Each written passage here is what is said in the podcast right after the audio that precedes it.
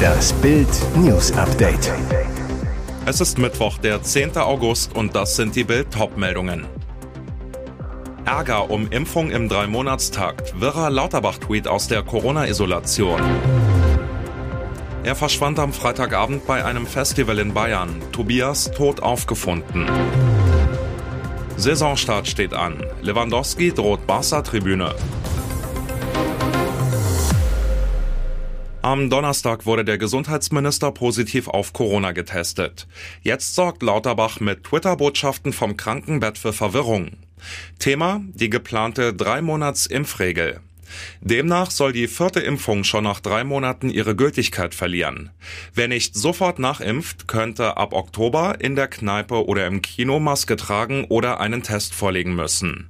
Lauterbach selbst sagte, das ist ein Anreiz für die Impfung. Doch jetzt will der Minister die Regel nicht als Impfempfehlung verstanden wissen. Als ein Journalist daran Kritik übte, twitterte Lauterbach, Glauben Sie im Ernst, dass Menschen sich alle drei Monate impfen lassen, um ohne Maske in ein Restaurant gehen zu können? Dann drohte Lauterbach, wenn wir das wirklich oft sähen, würden wir die Regel ändern. CDU-Gesundheitsexperte Tino Sorge geht Lauterbach scharf an. Diese Debatte ist zu wichtig, um sie in Form missverständlicher Spätabend-Tweets zu führen, so Sorge zu Bild. Die Suche ist tragisch zu Ende gegangen. Die Polizei hat nach Bildinformationen die Leiche des 25-jährigen Tobias gefunden. Der junge Mann war Freitagabend beim Blasmusikfestival Brasswiesen spurlos verschwunden. Am Dienstagabend wurde er tot im nahen Eichinger See aufgefunden. Die Ermittler gehen nach ersten Erkenntnissen von einem Unfall aus, wie ein Sprecher des Polizeipräsidiums Oberbayern Nord sagte. Am Freitag hatte sich Tobi laut des Internethilfeaufrufs seiner Freundin Anna um 22.50 Uhr noch ein Bier auf dem Festivalgelände gekauft. Bei der Räumung aufgrund eines Unwetters wurde er stark alkoholisiert am Eingang des Campingplatzes gesehen. Tausende machten sich gleichzeitig vom Festival auf den Heimweg. Tobi und seine Freunde verloren sich bei dem Trubel aus den Augen. Wenig später brach der telefonische Kontakt ab. Wie Tobias in den Eichinger See kam und unter welchen Umständen er starb, ist zum jetzigen Zeitpunkt noch völlig unklar.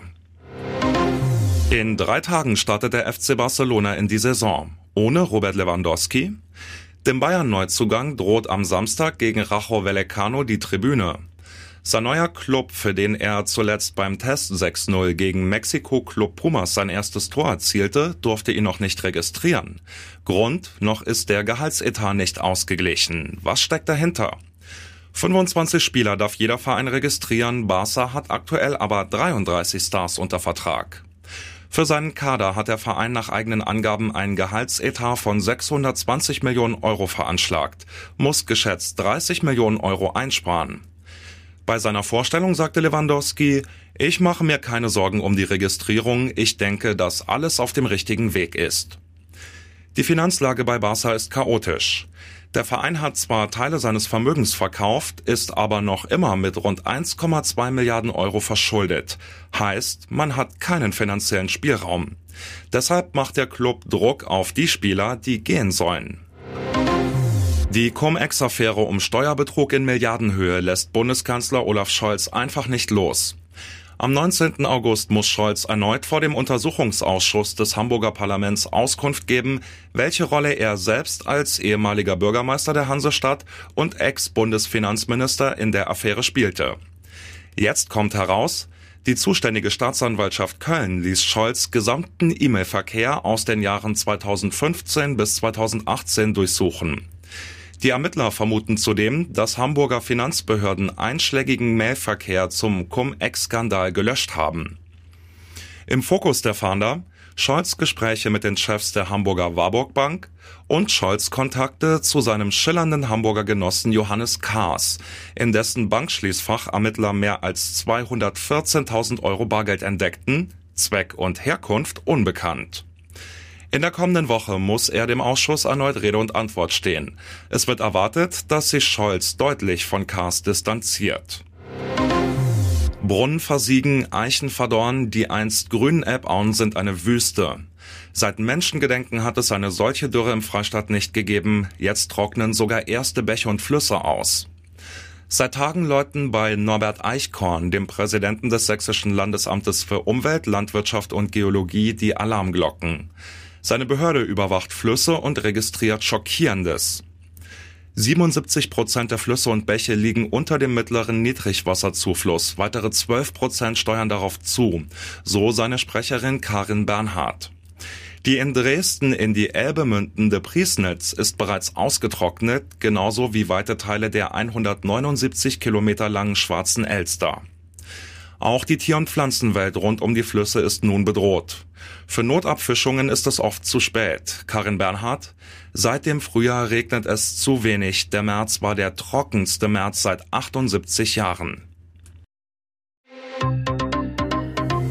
Und jetzt weitere wichtige Meldungen des Tages vom Bild Newsdesk. Die Ukraine macht offenbar ernst und greift von Putins Armee und seinen Handlangern besetzte Gebiete in größerer Entfernung an. Erster Angriff der ukrainischen Armee auf die von Russland besetzte Halbinsel Krim und das nicht seit dem Beginn von Putins blutigem Krieg gegen die Ukraine im Februar 2022, sondern seit März 2014, dem Start der russischen Besatzung. Laut ersten Berichten waren am Dienstag mehrere Explosionen zu sehen, als mutmaßlich Raketen der Ukraine auf die Luftwaffenbasis Saki an der Westseite der Krim einschlugen. Selbst von einem Strand der Halbinsel aus, mehrere Kilometer entfernt, war eine riesige Rauchwolke zu sehen, die in den Himmel aufstieg. Die staatliche russische Nachrichtenagentur TASS schrieb bei Telegram, Bürger werden über die Evakuierung in der Region Saki auf der Krim benachrichtigt, wo sich am Flughafen ein Vorfall ereignete. Das russische Verteidigungsministerium behauptete nach den Explosionen umgehend, auf dem Flugplatz sei um 15.20 Uhr Munition explodiert, niemand sei verletzt und nichts zerstört worden. Gletscherleiche doch nicht der Tengelmann-Milliardär. Er ist milliardenschwer, gilt seit dem 7. April 2018 als verschollen und wurde 2021 für tot erklärt. Der frühere Chef der Tengelmann-Gruppe Karl Ephraim Haub. Ende Juli fanden Bergsteiger am durch die Hitze schnell schmelzenden Stockergletscher im schweizerischen Wallis eine mumifizierte Leiche. Ist es die von Haub?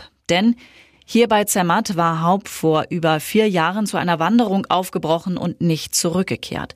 Bergsteiger Luc Lechanoine hat den Körper entdeckt und sprach nun im Schweizer Blick über die gruselige Entdeckung.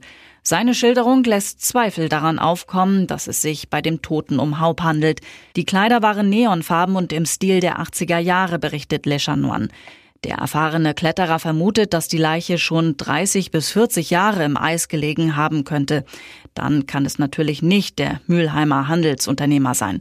Le Chanoine beschreibt die Leiche als mumifiziert und leicht beschädigt, aber komplett.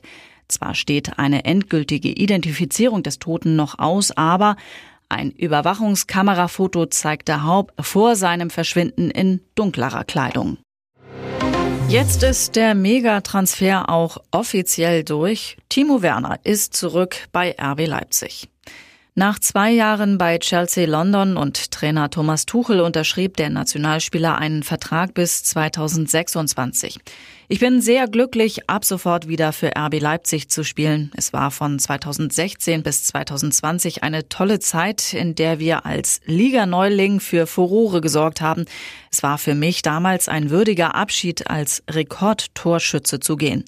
Doch das ist auch ein Stück weit Vergangenheit und nun blicke ich nach vorn, denn RB Leipzig hat sich ebenso wie ich in den vergangenen zwei Jahren weiterentwickelt, erklärte Werner, der in seiner ersten RB-Zeit 95 Tore in 159 Spielen schoss ging der Nationalspieler einst für 53 Millionen Euro zu den Blues, kommt er jetzt für die Sockelablöse von rund 20 Millionen Euro zurück zu RB. Am Mittwoch steht Werner, der seine alte Rückennummer 11 wiederbekommt, erstmals mit seinen Mitspielern auf dem Rasen, allerdings ohne Fans.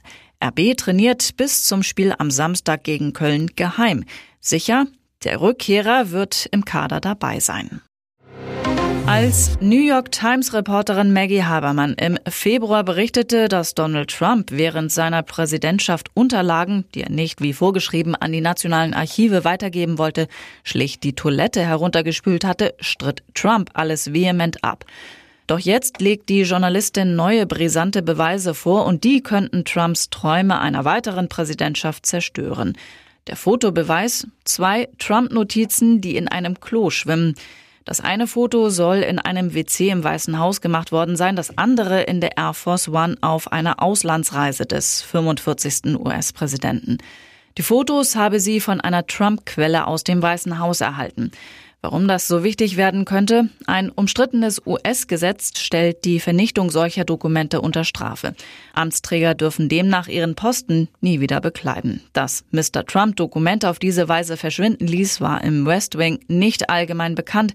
Nur einige wenige Mitarbeiter wussten von dieser Angewohnheit, erklärte Habermann jetzt.